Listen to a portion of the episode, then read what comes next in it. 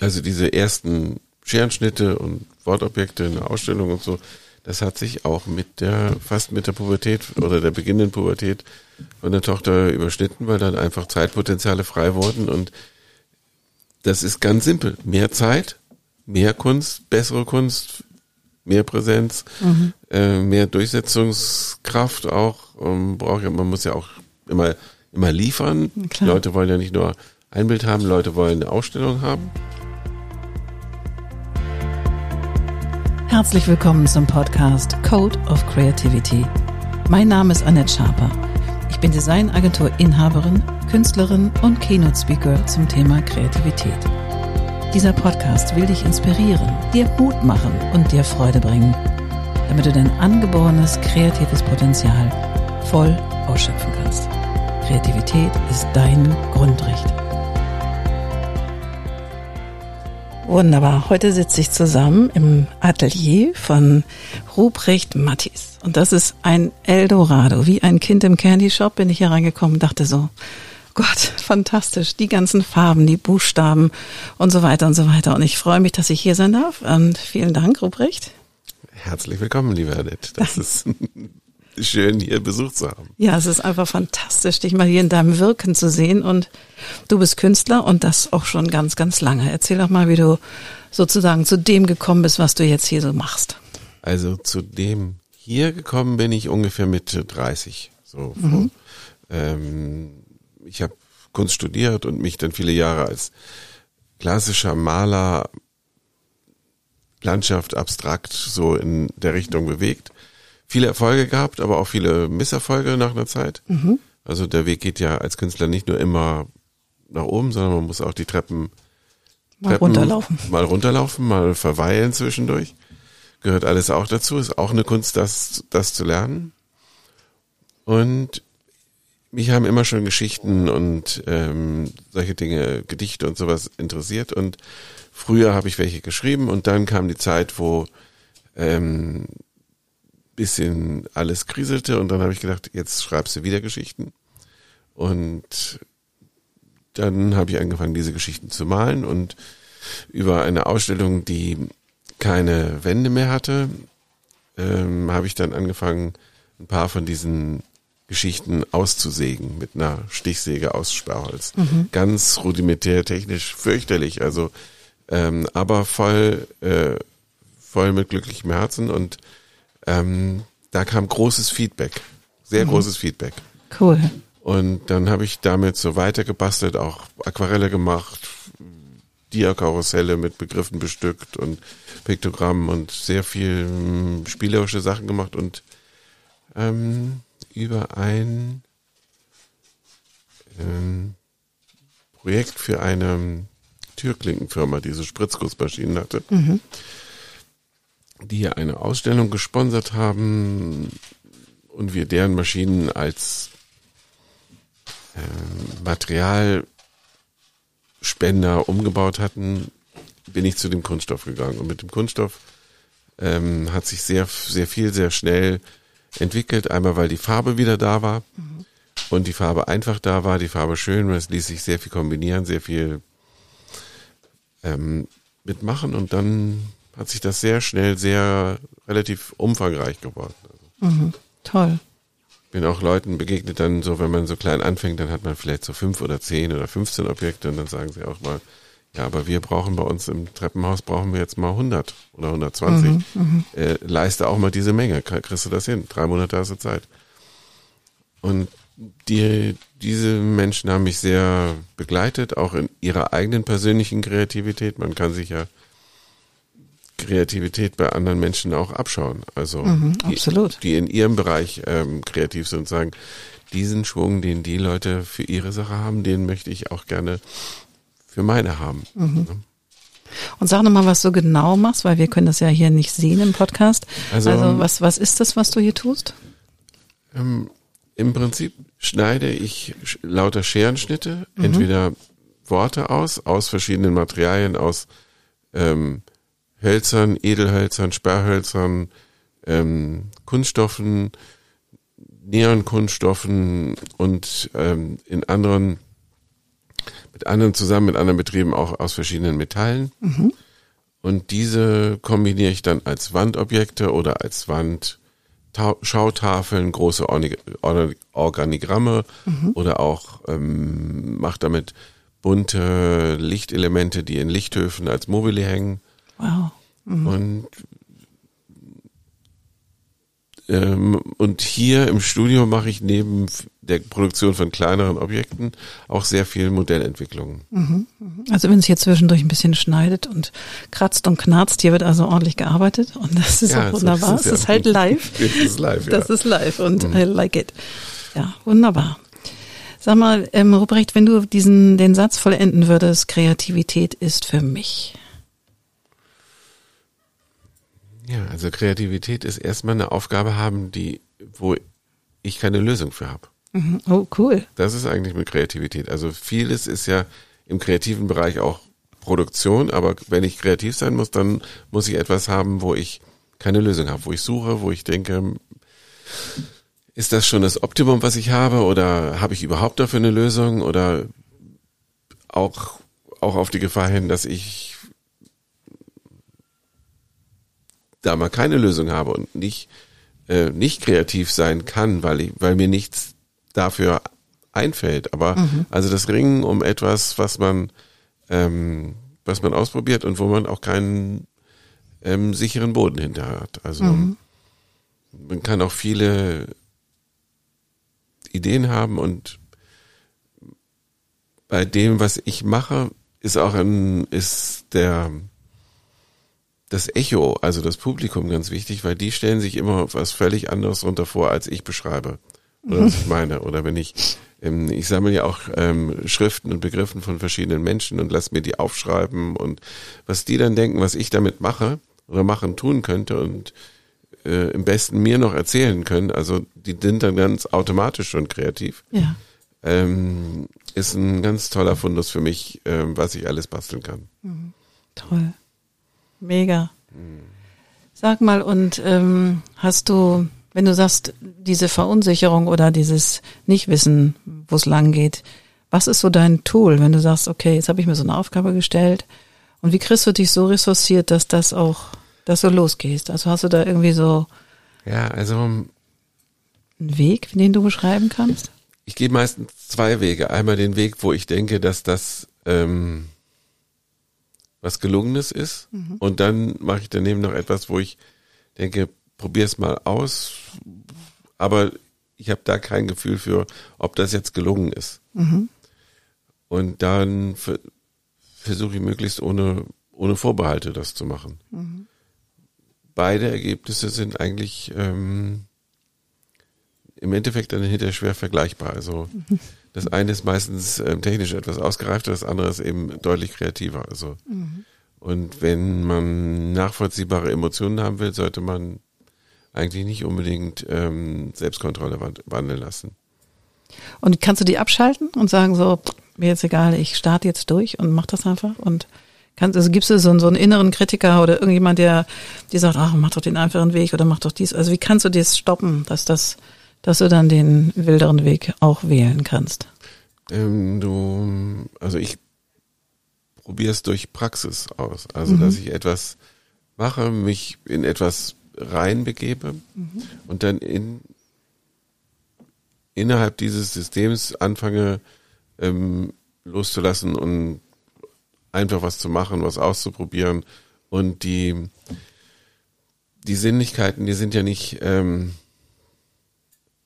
sofort da. Dafür braucht man eine gewisse ähm, ja, Erfahrung nicht, sondern einfach so vielleicht eine gewisse Wo Gewohnheit, etwas zu machen mit einem gewissen Vertrauen, ohne irgendwelche Versagensängste oder einfach so mhm. zu machen und sagen, ja, das könnte so und so passen und so und so passen. Und dann habe ich vielleicht fünf oder zehn verschiedene Bilder, wo das eine mal ein bisschen deutlich sprachvoller ist als das andere mhm. weil es auch gerade vielleicht etwas erzählt, was gar nicht mein Thema gewesen ist. Also mhm. abgefahren. So, also so würde ich sagen. Also es passiert, es ist ja eine Aussage, die nicht so zielorientiert ist, die Kreativität. Also mhm. man, man weiß ja nicht, unbedingt, was man selber zu sagen hat. Mhm. Also das ist Und überraschst du dich manchmal selber? Also hinterher, wenn, das wenn du dann den etwas wilderen Weg gegangen bist und da ist plötzlich was entstanden, ja, was dich selber überrascht? Kann schon vorkommen. Kann, Kann schon vorkommen. Kann schon vorkommen. Also das ist ähm, man, man weiß es auch nicht so. Also man man findet das einfach auch. Und man weiß auch dann nachher, was man öfters verwendet hinterher von diesen Sachen und die man, die man weiterentwickelt, wo man weitere Wege sieht. Das, das ist so eine ganz, vielleicht nicht, es ist eine automatische Weiterentwicklung, die, wo, wo Sachen zukunftsweisend sind oder eben nicht zukunftsweisend, sondern einfach sich, manche erübrigen sich schnell und manche sprudeln weiter und regen einen an. Was ist denn so, hast du in- in deiner Karriere, ich meine, du machst das jetzt auch schon lange, und gibt es doch mal so irgendwie so einen Fall, wo das so richtig in die Krütze gegangen ist, wo du sagtest, oh Mann, ich hatte da vielleicht eine Auftragsarbeit oder irgendwie ist sowas richtig voll daneben gewesen? Ja, auf jeden Fall in Wettbewerbsbereichen ähm, ist das so. Also es gibt ja oft, dass so dann an, dass ich angefragt werde, dann ähm, wir haben jetzt hier eine einen Platz, eine Sparkasse, ein Krankenhaus, eine Kita oder sonst irgendwas, äh, wo gerne Kunst integriert werden müsste. Dann werden mehrere Künstler gefragt, macht bitte Vorschläge. Und da gibt es manchmal Dinge, wo ich einfach denke, Mensch, was hat dich denn da geritten? Also ähm, es gibt auch so eine Wettbewerb so für eine Skulptur neben, neben einem wunderschönen Baum stand. Und dann habe ich eine Skulptur eingereicht und einen wunderschönen Modellbaum gera- gemacht.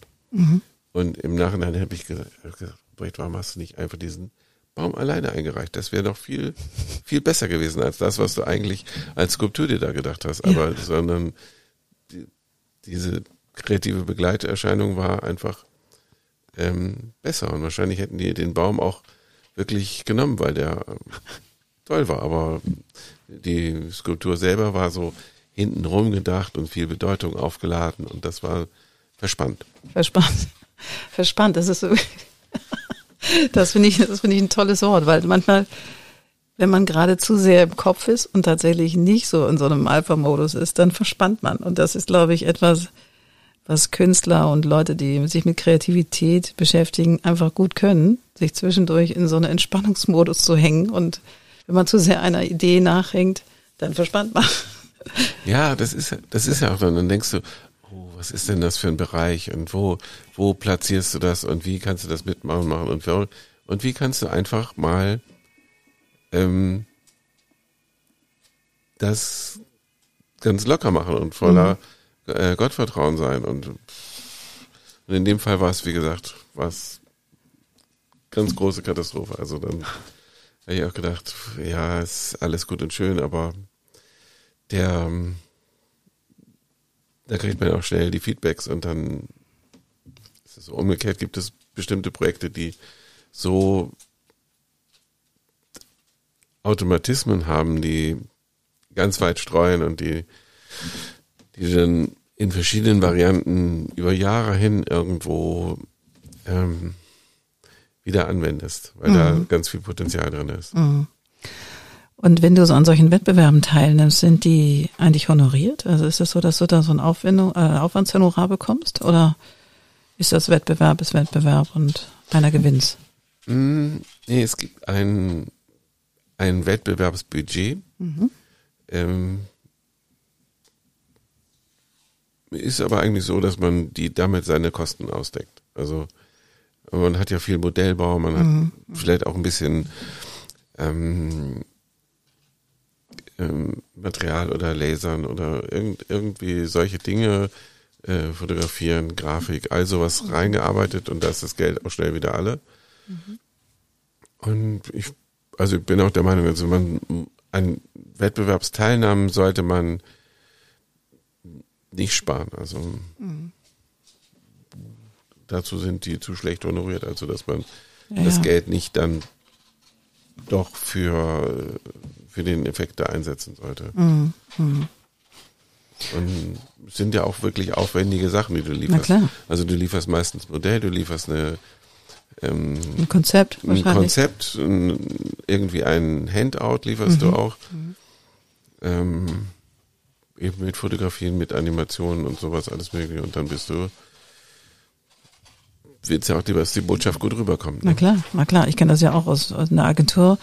Nehmen wir ja auch an Pitches teil. So, und das ist zum Teil honoriert, ähm, manchmal auch nicht. Das machen wir noch nicht, dann nehmen wir nicht teil. Also, weil ein bisschen was muss es schon sein, finde ich. Also für den Aufwand, den man dann betreibt, die man dann auch dafür bekommt. Ja, also, aber bleiben wir mal bei dem Thema Baum und Mhm. Blumen. Also es gibt auch von mir so Scherenschnitt Blumen. Mhm. Ganz lange Geschichte. Und dann gab es mal die Geschichte für, äh, hat mich jemand gefragt, ja, wir haben da so ein mehr privat orientiertes kleines Monument für vier Personen, die gestorben sind und kannst du da nicht irgendwas machen? Habe ich also eine Skulptur gemacht aus vier verschiedenen Blumen, die sich so scherenschnittmäßig aneinander sch schmiegen. Das war im April des Jahres und ähm, ich glaube im Juli kam jemand an und sagte, "Hm, wir haben da noch so eine Wiese von einem neuen Gebäude, da machen wir jetzt auch einen Wettbewerb. Und dann habe ich gedacht, Moment mal, das ist ja vielleicht die viel bessere Gelegenheit, anstatt mich um die kleine ähm, Bauminsel zu kümmern, wo ähm, dieses ursprüngliche Modell dafür ist. Ähm, lass das doch mal mit den vier Personen weg. Du hast immer noch vier schöne Blumen, die zueinander sich geschmiegt sehr schön auf dieser Wiese wachsen können. Und ähm, das war perfekt. Und es ist auch realisiert worden und hat Cool. den Wettbewerb gewonnen. Und es ist manchmal auch, dass etwas sich einfach unwi unwidmen muss. Wa- Warum nicht? Also Klar. man muss ja nicht alles immer mit der mit dem Ursprung so verbunden bleiben, dass man äh, sagen kann, das ist nur dafür gemeint gewesen und das dafür, das kann auch so ein bisschen Das ist in der Kunst oder auch noch, glaube ich, ein bisschen anders. Bei uns geht das nicht. Also wir können nicht irgendwas modeln, wenn wir an einem Wettbewerb teilnehmen, so einem Pitch. Dann ist es natürlich speziell für diese Marke. So, da, da geht das nicht. Aber kann ich mir ja, aber vorstellen. du kannst ja sagen, ich habe mal Aber die grundsätzliche Idee oder die Insights, die man daraus entwickelt, die natürlich schon, das geht schon. Aber das Design in der Regel nicht. Aber egal. Du sag mal, ähm, was war so denn dein größtes Highlight bisher in so deiner Karriere? Was, wo du sagst, boah, das da hat alles gepasst. Da war ich gut im Flow mit mir und der Auftraggeber oder die Auftraggeberin war toll oder das Projekt an solches war so spannend. Kannst du da so ein oder zwei benennen? auf jeden Fall die Jahre zwei drei bis zwei sechs und die Jahre zwei neun bis zwei elf. Das waren sehr, sehr ähm, kompakte kreative Jahre. Also da war sehr viel Flow. Ein Projekt hat wirklich das nächste gejagt und ich habe ähm, also 300 Quadratmeter Museumsflächen bespielt und Wow. und, und wirklich zeitgleich mehrere große Installationen immer gefeatured, immer auch mit, mit Leuten. Das waren, das war wirklich sehr, sehr, sehr viel Flow. Also, da gab's also dann im, in einem Stuttgarter Krankenhaus sechs Wandbilder in einem Sommer und zeitgleich in einer riesen Münchner ähm, Versicherungsgruppe 400 äh, Wortobjekte in drei Installationen. Und das war alles sehr kompakt. Zwischendurch bin ich irgendwie nach Holland gefahren, nach Amerika geflogen und sowas alles. Und danach ging es dann nach Indien und Pipapo. Das war Was hast du denn in Indien gemacht? Das ist ja aufregend. Indien gibt's gibt's auch kunstsinnige Leute. Gibt's die Zeitschrift Art India und Art India wird von einem kleineren, immer noch sehr großen Stahlkonzern rausgegeben und die haben einen dann eingeladen und sagt, komm doch mal rüber, wir können was machen. Ist, ähm, man muss da ein bisschen Land und Leute wirklich kennenlernen und sich mit warm werden. Aber es war sehr beeindruckend gesagt. Dann war ich also einen Monat in Bombay und Mum- Mumbai und bin dann nach Hampi und Virginia da in die Firmenzentrale gefahren. Und wie das so ist, dann Abgefahren. ist dann abgefahren. Ja. Abgefahren, ja. ja, also Und hast du da auch Wandbilder gemacht in Hindi? Nee, nee, nee, ich habe so kleine Objekte gemacht. Es sollte ursprünglich ähm, Wandbilder für die neue Cafeteria von dem Neubauwerk. Hat sich dann im Endeffekt alles zerschlagen, weil Verhandlungen ist sehr intensiv mit indischen Leuten.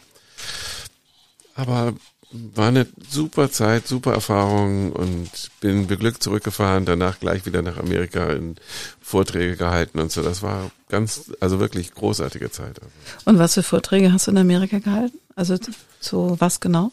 Ja, also einmal Fortbildung für ähm, Kunstlehrer und sowas, also mhm. so Visiting Artists in University sein. Mhm. Sowas, also dann Workshops mit den Studenten machen. Cool. Auflagen rausgeben, Drucktechniken und Abgefahren, du bist ja so ein richtiger Professor. Ja, war ich dann richtig so ein Professor. Das war eine der wenigen Male, dass ich Professor war, aber das war toll, ja. Ja, das glaube ich, das glaube ich. Aber vor allen Dingen, wie kommen die auf dich? Dass ich meine, dass sie von jemandem, also das kennt immer irgendeiner. Irgendjemanden. Irgendeiner kennt immer irgendeinen und man braucht immer eine, fast immer eine persönliche Empfehlung über, entweder über direkten Kontakt oder mhm. dass man jemanden von sich jemandem was empfehlen lässt und das ist ja, also es ist nicht nur in der Kunst so, sondern es ist generell so, man braucht ja einen gewissen, äh, gewisses Vertrauen in die Qualität irgendwo. Mhm. Na klar. Das baut sich nach und nach auf. Lässt sich nicht alles am Anfang, von Anfang an sofort alles machen, auch wenn man es gerne möchte. Mhm. Aber es geht auf jeden Fall immer weiter. Mhm. Schön. Du sag mal, vor den Deichtorhallen ist ja ein Kunstwerk von dir. So bin ich ja erstmal ja. auf dich aufmerksam geworden. Also für alle, die das jetzt hören, wenn ihr, wenn ihr zu den Deichtorhallen fahrt, zu diesem Ausstellungsgelände, da ist auf dem Parkplatz, kurz vor, der, vor dem Gelände, vor dem Platz, ist eine große Skulptur. Erzähl doch mal was zu dieser Skulptur. Es hat mich fasziniert. Ich habe ja hier das kleine Modell gesehen, was ich ja, ja also die stehen, finde. Also es stehen sogar zwei Skulpturen dort. Okay. Also es sind die Sprachzylinder. Sprachzylinder, okay. Sprachzylinder sind Ornamente aus, also wo als Outline-Schriften wie ein großes ähm, Kirchengitter ähm, praktisch auf dem letzten stehen, sind zwei runde mhm. Häuschen. Ursprünglich waren die dafür gedacht, ähm, Wendeltreppen in die Parkgaragen ähm, ah, okay. zu beherbergen, abzusichern. Dann wurde irgendwann der Platz mit irgendeinem Straßenbau, Wege, Initiative mhm. des Bundes ähm, erneuert und aus den Wendeltreppen wurden Lichtsäulen. Okay. Und dann haben sie das Ganze nochmal über, überarbeitet, mhm. neu gemacht, fand ich auch super. Hat man nicht oft bei öffentlicher Kunst im Allgemeinen, gammelt öffentliche Kunst einfach weg. Okay. Ja, salopp gesagt, es ist aber so. Also du ja. brauchst irgendwas aus und es, es kümmert hinterher keinen Menschen Seele mehr, ob das nun heil oder kaputt ist oder sonst irgendwas höchstens Gefährdungspotenzial, aber du musst etwas liefern, was einfach heile bleibt. Also mhm. ja, und die sind, die stehen jetzt da und sind, haben also mit dieser Renovierungsaktion auch nochmal, fand ich, deutlich an Optik dazugewonnen. Mhm. Ist jetzt äh, rot und grün, so ein bisschen Backbord, Steuerbord. Mhm. Und im, bei Dämmerung fangen die an zu leuchten und da bin ich total happy. Also es sind auch, es gab auch einen Prozess dazu, dass man, also man jetzt so kreativ, also das erste Modell, was ich gemacht hatte, war ein sehr, war mir so äh, Vogelkäfigartig, so ein bisschen mhm. so wie der chinesische Vogelkäfig mhm. oben mit so einer kleinen Glocke und dann ging es so schwungvoll runter. Ähm, ja, war ein bisschen zu auffällig, war ein bisschen zu äh, nicht so harmonisch mit den Gebäuden und den, mit dem Platz und dann gab es irgendwie bin ich also erstmal nach Hause geschickt worden und sagen, das wollen wir jetzt hier wirklich nicht haben. Mhm. Und dann habe ich gedacht, was machst du denn jetzt? Also jetzt wieder, also kein Plan B in der Tasche, was mhm. machst du jetzt? Und dann habe ich gedacht, Mensch, ähm, guck doch mal nach. Und dann habe ich so Bücher so mit, sogar so Kathedrale von Canterbury und sowas durchgeguckt, was, wie machen die denn das mit ihren Kirchenaufteilung und ihren Vergitterungen und so weiter. Und dann habe ich gedacht, Mensch, nimm doch mal die Outline von diesen Schriften Super und füg Idee. daraus. Und dann kam ich drei Monate später mit einem neuen Modell, sage ich, hallo Herr Direktor Felix, wie finden Sie das denn jetzt? Mhm. Und dann sagte er, hm, ja, schön.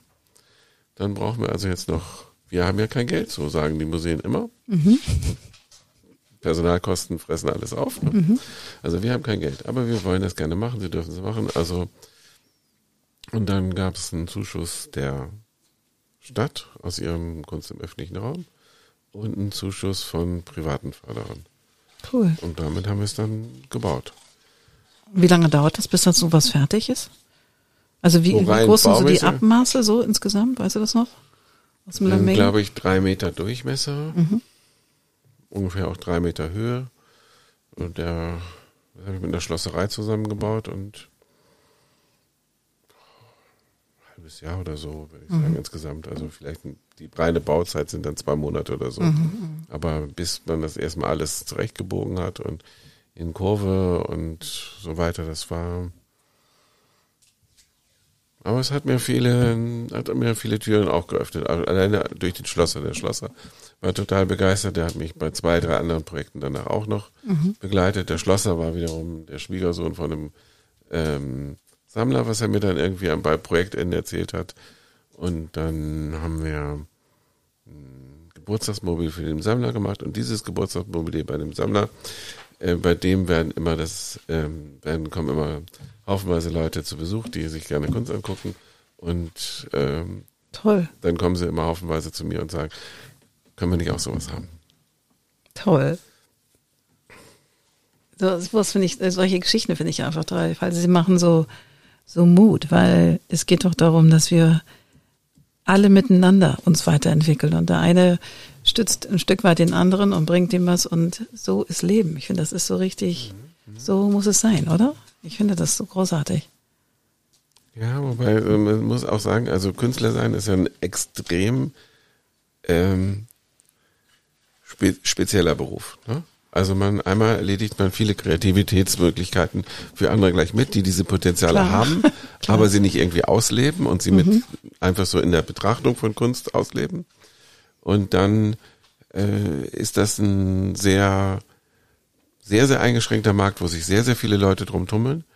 Und das ist schon ähm, hart verdientes Geld, also manchmal. Also gerade wenn man das für, für die Breite sagen will, ist das, kann das sehr hart verdient sein. Also Würdest du es nochmal machen?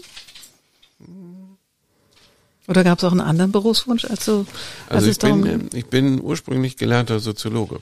Also so für zwei Jahre lang.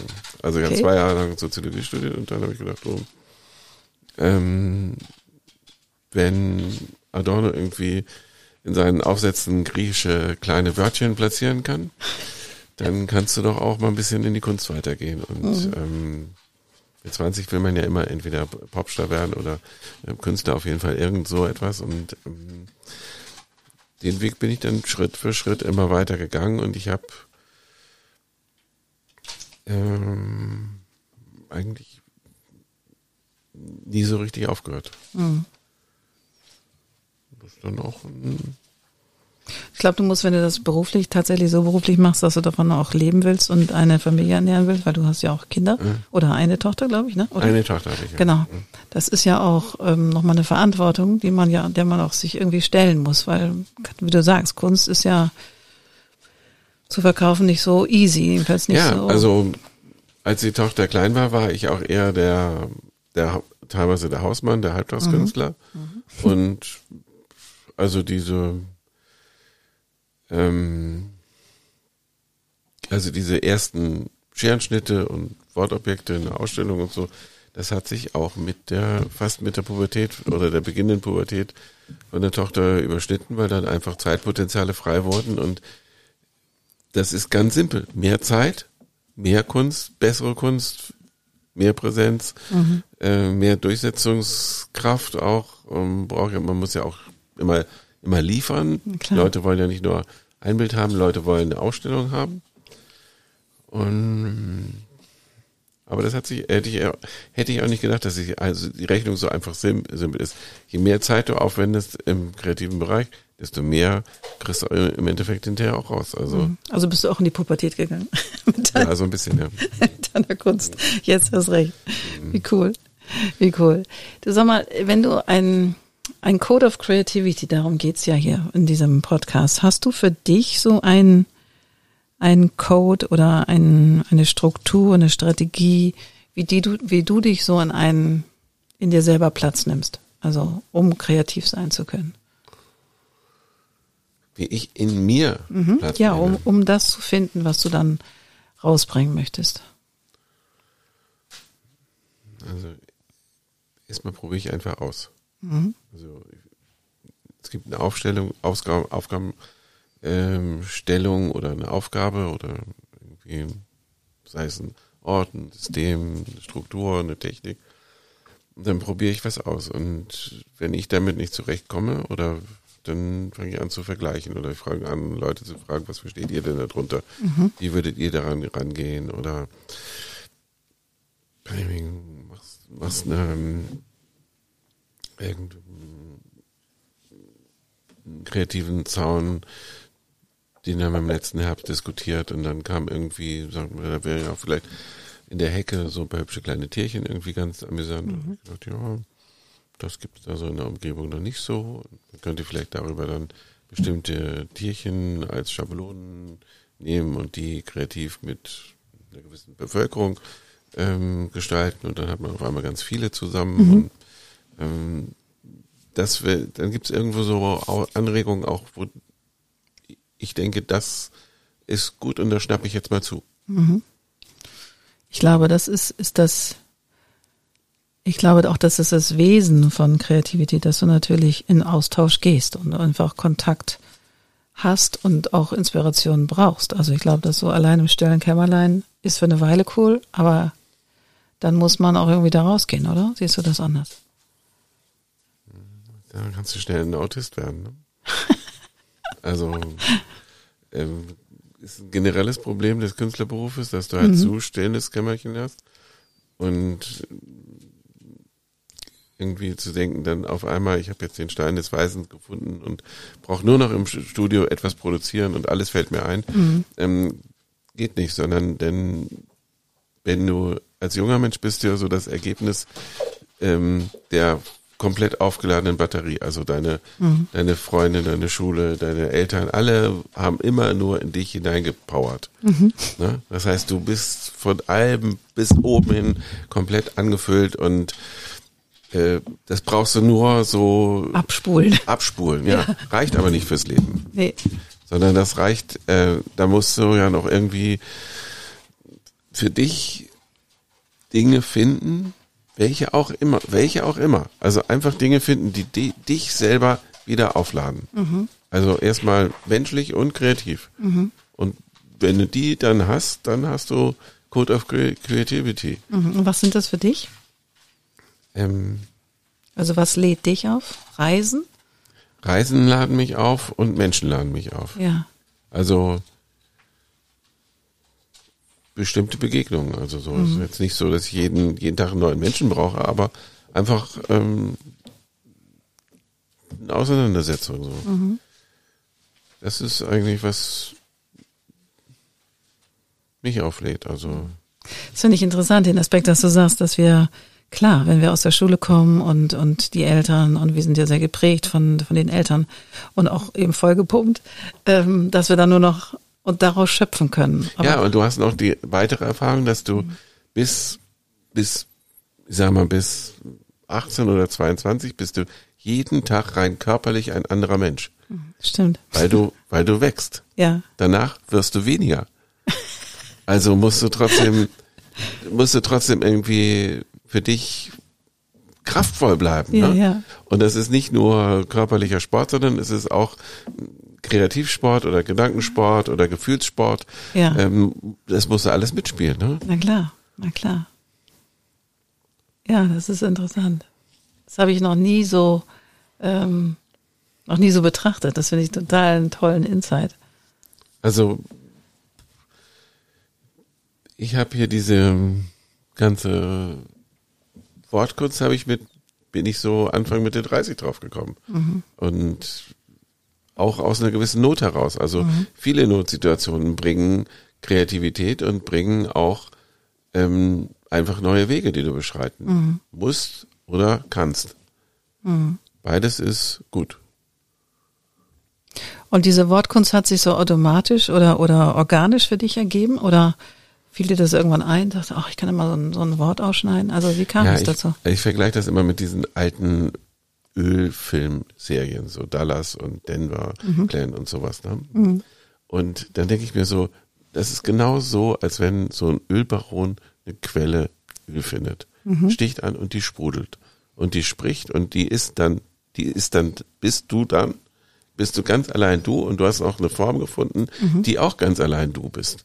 Mhm. Was willst du mehr? Ja, stimmt. Also, der sagt dann eben, sagen die Leute dann nicht so, das sieht jetzt so aus wie Picasso oder so, sondern das sieht eben so aus wie du. Und wenn jemand anders das muss, sieht auch so aus wie du. Das ist ein ganz tolles Gefühl. Also ein echter Matisse. Ein echter Matisse, also. Ja. Also es geht nicht nur so um Branding, aber es mhm. ist so, ich vergleiche das dann immer mit der Marilyn. Mhm. Also das sind, ist so meine Marilyn. Also so mhm. bestimmte, auch dann bestimmte Slogans sind einfach, die sind so, wiederkehrende. Die werden dann in verschiedenen Formen gestaltet. Da gibt es eine blaue oder eine grüne oder so. Aber es ist immer wieder die gleiche Zack und mhm. ist auch toll, sowas zu finden. Also hast du dir deine Ölquelle sozusagen mit Meine Mitte Ölquelle. 30? Mit Mitte 30 bin ich dann drauf gekommen, dass das so ein Bang, Bang so ein Big Bang war und dann dann wird es natürlich ausgearbeitet und es passieren noch andere Dinge. Also es mhm. sind nicht nur dasselbe, aber es sind viele Dinge dann. Ja, schön. Schön. Das klingt so toll, für sich so seine eigene Quelle zu und die dann eben auch weiterzuentwickeln und zu gucken, wie kann man das extenden, wie kann man es wieder verkleinern, verschmälern, vergrößern, um daraus irgendwie noch was anderes zu machen. Das ist natürlich wunderbar. Ja. Meine Mutter war 50, als ich sie gezwungen habe, ähm, bei der Armgardstraße Kontaktstudien zu unterschreiben. Man konnte man abends in der Armgardstraße Kontaktstudien machen für Kalligrafie. Und weil meine Mutter hatte Fraktur geschrieben, ihr ganzes Leben lang. Und sag ich, Mami, und ich studierte gerade, sag ich, Mami, jetzt mal Zeit für schöne Schriften. Come on, jetzt nicht mehr Fraktur. Und dann meint sie, wenn ich fossil da ankomme mit meinen 50, ich sag, Mami, erstmal sind alle da irgendwie um und bei 50 und sonst müsste es doch schädegal. Und dann ich sie gezwungen, das zu unterschreiben. Und das hat sie 30 Jahre lang gemacht. Und das war ihr Schönstes. Ich glaube, die hat sechs Jahre da studiert bei Professor Anders und hat es geliebt. Also Eni, die hat für sich eine Quelle gefunden. Jetzt nicht beruflich, ja. aber für sich war das, war das, die hat sich aufgeladen. Und äh, deswegen kann ich das so gut nachvollziehen. Was sagst du, du hast eine Quelle gefunden und du machst da auch noch Geld mit und sozusagen kannst dein Leben finanzieren, was natürlich auch noch gut ist. Mhm. Ja, schön, schön. Ich glaube, wenn man sowas gefunden hat für sich, dann kommt man auch ein Stückchen bei sich an. Das ist einfach so. Ja, und das andere ist, du hast ja hier das Studio äh, Studio gesehen. Also das Studio ja. ist ein ist nah an der Grenze des Messi-Seins oder vielleicht ist es auch schon deutlich drüber. Well. Aber es ist komplett, komplett kreativ Messi. Also das ja. ist, und dann ist es einfach so ein, es hat was von organischer Masse, aus dem ja. das alles entsteht. Ja. Und auch eine meiner Regeln ist, dass gute Kunst muss nicht im Studio unbedingt gut aussehen. Also die passiert auch manchmal dann extrem, wenn sie mhm. rauskommt. Also mhm. es ist einfach eine gewisse ähm, eine organische Masse, aus der diese ganzen Dinge dann herauskommen. Und die nehmen alle ein bisschen von dem, von dem Krafttank des Studios mit. Mhm. Und dann haben sie ihre Wirkung. Krafttank des Studios, das hört sich toll an. Ja, ein bisschen übertrieben, ja, aber, aber so, ist, so ist das eigentlich, ja. Ja, es hört sich toll ja. an. Ach, sehr gut. Auch ein Grund, wo ich mich auftanken kann. Also. Mhm. Und wenn du mal so richtig moll bist und so äh, einfach nicht gut drauf bist, wie kriegst du dich dann irgendwie trotzdem motiviert, hier zu sein? Gibt's da irgendwie, hast du da so einen so einen, so einen Recharger, der ähm, dich, der dich hochbringt so? Im Zweifelsfall irgendjemand anrufen und eine Pizza essen gehen oder so. Also raus aus dem Kontext und einfach. Raus aus dem Kontext oder Leute ja. irgendwie bisschen raus, bisschen wandern oder Leute hier einladen, so wie heute, ja. wie wir jetzt miteinander sprechen. Das ja. ist auch keine schlechte Sache. Also das ist, Studio muss nicht nur Trübsal sein, sondern man kann hier viel Spaß haben auch. Auf jeden Fall, das glaube ich auch. Wow. Herrlich, herrlich, ich bin begeistert. Sag mal, Ruprecht, die, ähm, hast du für Leute, die jetzt zuhören und noch einen heißen Tipp, wie man ja, wie man sich sozusagen selber in so ein, in so ein State of Kreativität bringen kann.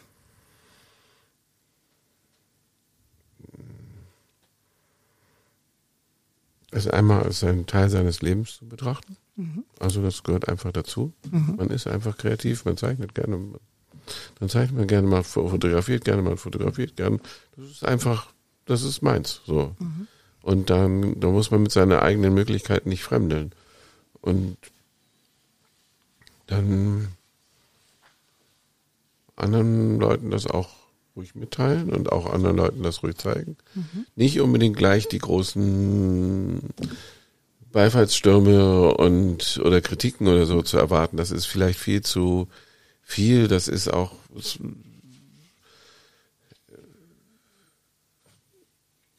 kann auch sehr unangenehm sein. Also kann mhm. einen dann richtig äh, den Spaß an der Freude nehmen. Mhm. Also und das irgendwie aufarbeiten, vielleicht auch auch auch Gleichgesinnte suchen. Also mhm. also auch in bestimmte sich in bestimmten Einheiten geben. Also auch einfach von einem ähm, ist ja kreativ heißt ja nicht irgendwie drei Striche und fertig. Ne? Geht auch, aber äh, kann auch mal 3000 Striche und fertig heißen. Ne? Und ja. oft ist es 5000 Striche und fertig. Ja, oder 5000 Striche oder sowas. Also es gibt auch viele Sachen, die miteinander bearbeitet werden wollen und mitgearbeitet werden wollen und so. Mhm. Das ist dann ein bisschen intensiver so, ne? Mhm. Und, aber wenn, wenn es zu jemandem gehört, 5000 Striche zu machen für fertig, dann ist das prima. Ja. Es gibt also es gibt kein richtig oder falsch in der Kreativität. Nee, es gibt, man kann ein bisschen manisch sein, man kann sehr manisch sein.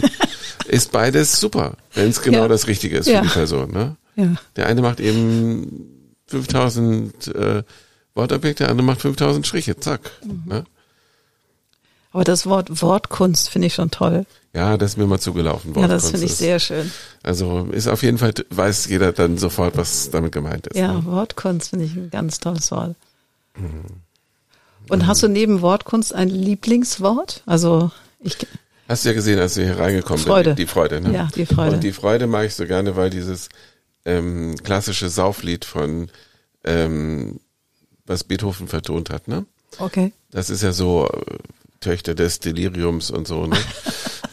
äh, nee, also es heißt Töchter des Elysiums, ja, genau. aber hört Oder dann, an die Freude. hört dann mit dem schönen Satz auf und alle Menschen werden Brüder. Ich meine, bitte, da ist man schon ziemlich dicht, glaube ich, wenn man wenn man das ähm, diese Ode an die Freude wirklich ähm, komplett erledigt hat. Ne? Mhm. Also so, wenn man nur den Text nur so liest, geht es irgendwie um einen frö wirklich feuchtfröhlichen Kneipenabend. Also. Ja, muss man lesen. Also das ja, das stimmt. Aber das ist witzig, dass du das sagst, weil ich habe neulich ähm, Oder an die Freude mir tatsächlich mal im Homeoffice, weil ich dachte, mhm. ich mache mir jetzt mal so ein bisschen gute Mucke. Ja. Da habe ich mir tatsächlich auf Volldröhnung ja. Oder an die Freude. So, ich fand's köstlich. Ich habe laut mitgesungen irgendwann. Ja. Und ich hatte gute Laune hinterher. Ja. Also gut, dein Lieblingswort ist Freude. Das ja, Freude ist ein bisschen ähm, ähm, ist halt so ein bisschen, hält meistens ein bisschen länger, ne? Mhm. Ja, es ist einfach, ohne Freude ist nichts, ist alles nix irgendwie, das, wenn man ja, keinen Spaß dran hat. Freude ist ja was sehr Erfüllendes, was auch mhm. so um den, im Herz- und im Bauchbereich, aber auch im Kopfbereich so mhm. geht und auch, in, äh, man ist durchaus, ähm, die ganzen Prozesse mit der Freude sind nicht so schambesetzt wie bei Liebe oder Glück oder sowas, weißt du? Da, hat man, ja, da hat man ja lauter so ähm, Blockaden.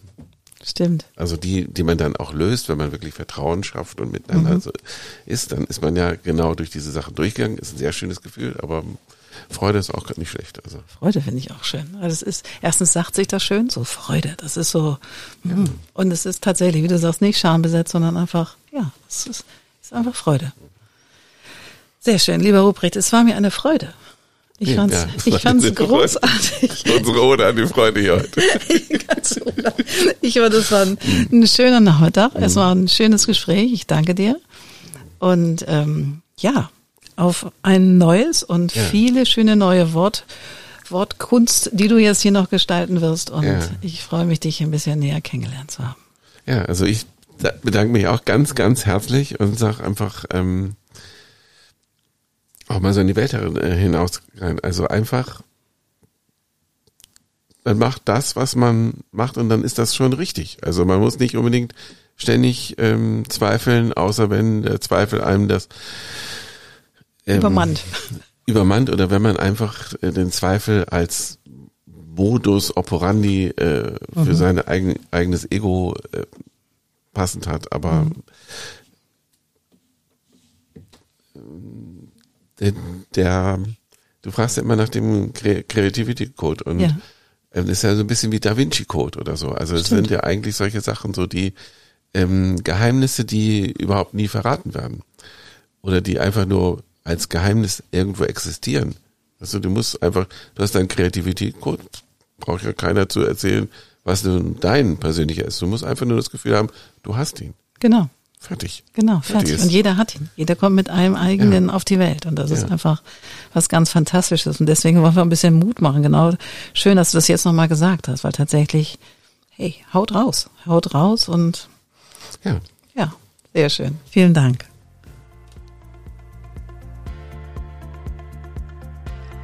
Wunderbar. Das war eine weitere Folge vom Code of Creativity Podcast. Mehr Informationen zum Thema findet ihr in den Show Notes oder auf Instagram. Annette-Sharper-COC. Auf bald.